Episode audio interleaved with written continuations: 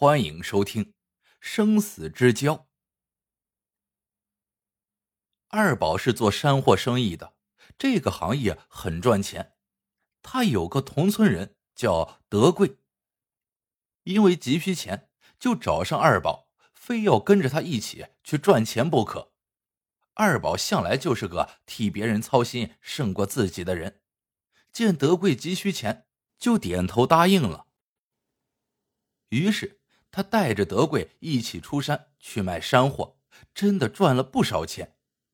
眼下两个人正有说有笑的一路往家赶。二宝是个实诚的人，只顾说着笑着在前面走，没有提防跟在身后的德贵，脑子此时却在溜溜的转。原来前阵子德贵和人赌博，欠了锥子很多的高利贷。锥子是大山里头一号混球，心狠手辣。他限定德贵半个月之后还债，拖一天就剁他一个手指头。眼看着再过两天就是还款期限了，可德贵现在口袋里的银子离三百两还差得远呢。锥子是个说得出做得出的家伙，德贵一想到要被他剁手指头，冷汗就刷刷的往下流。怎么办呢？德贵就这么一路走，一路脑子里胡思乱想着。拐过一个山嘴，前面山路边是一片小树林德贵一拍脑袋，突然有了主意。于是走到树林边的时候，他对二宝说道：“哎呦，我渴死了，你在路边等我一下，那里有个坛子，我去喝口水，回头给你带一杯来。”说完，撒腿就朝树林里跑。二宝也走累了，于是一屁股就在路边的石头上坐下来等他。德贵一口气跑进树林，那里果真有个潭。不过德贵不是来喝水，他呀是来找毒蛇的。这个地方他以前来过几次，在潭边抓了毒蛇卖给人家。德贵抓蛇很有一套，果然。很快就在潭边找到了毒蛇的踪迹，他熟练的从树上折了根树枝，在地上三下两下的一划拉，只见“呼”的一下，草丛中立刻昂起一个形状可怖的蛇头来。随后，德贵把手轻轻一挥，只见他手里的那根树枝不偏不倚，正好盖住了那扁扁的蛇头。毒蛇挣扎着想脱身，德贵一步上去踩住蛇头。又从口袋里掏出一根锃亮尖利的细铁丝，穿过蛇尾，然后把它的两头绑在了潭边的一块大石头上。看着毒蛇愤怒的扭成一团，可就是脱不了身。德贵终于松了口气，他把手里的树枝朝毒蛇身上一盖，然后扭头就朝树林外的二宝大叫起来。等得心急的二宝以为他出了什么事。急忙循声跑来，只见德贵正站在潭边，朝他两手一摊，说道：“二宝，不好意思，杯子掉潭里了，只好叫你自己过来喝了。”二宝一看潭里的水青绿的诱人，于是就俯下身喝了起来。就在这当，德贵悄悄松了绑在石头上的细铁丝，毒蛇得了自由。窜上来，对准二宝的屁股就是一口，然后吱溜一声窜进了草丛。二宝痛得大叫一声，脚一滑，一头栽进了潭里。站在潭边的德贵一看不好，眼疾手快，一把把他拉上来。德贵当然不是真心要救二宝，他心里呀惦着二宝口袋里的银子呢。此时，二宝脸色已经发黑，蛇毒。已经开始在他的体内蔓延。德贵知道二宝将银子藏在了上衣口袋里，于是做出一副分外伤心的样子，扑在他身上，呼天抢地的叫唤。其实啊，就是趁机摸他的上衣口袋。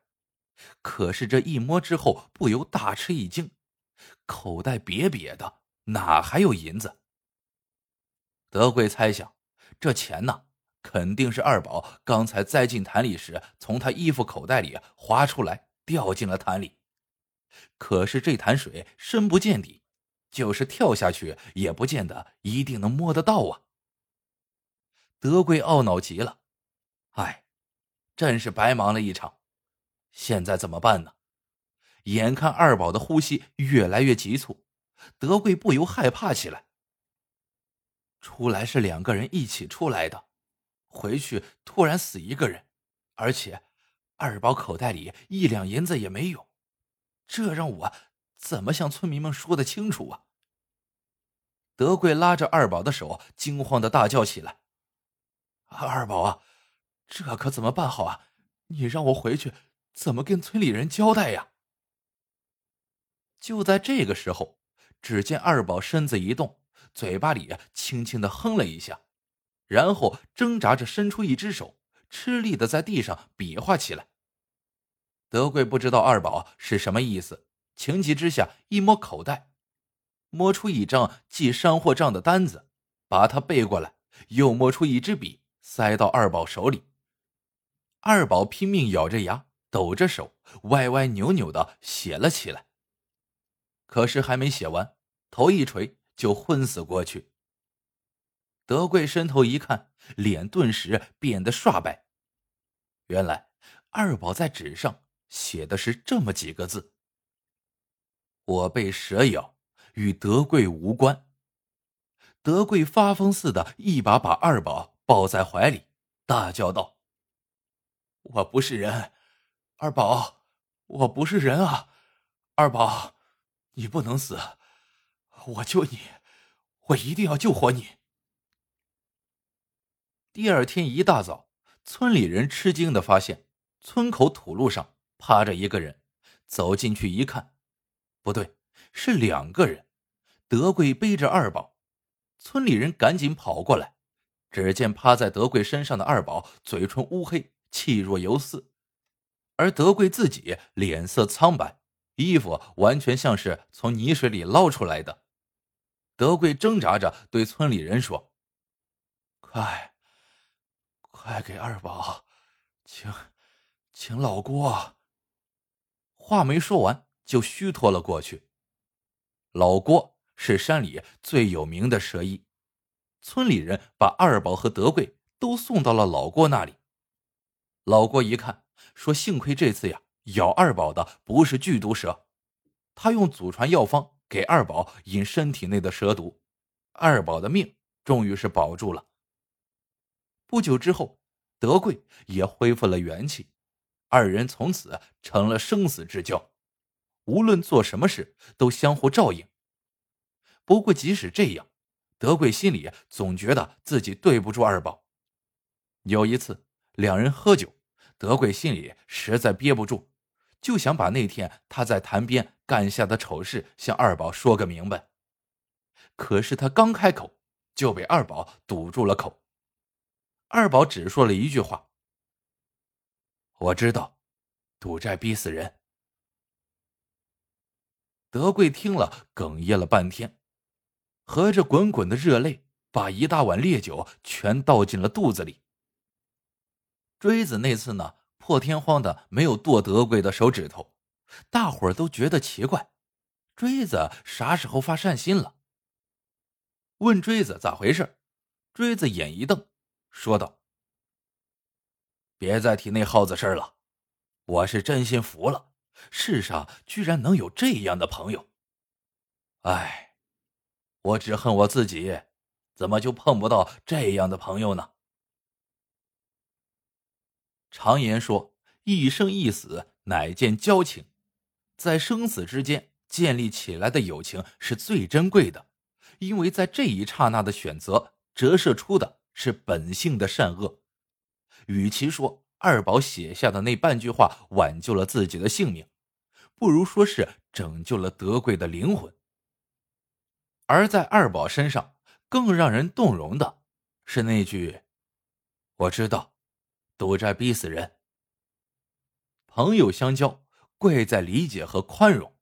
交情到了这个份上，才是真正的生死之交。好了，这个故事到这里就结束了。喜欢的小伙伴记得一键三连，也欢迎大家在评论区里边留言互道晚安。晚安，做个好梦。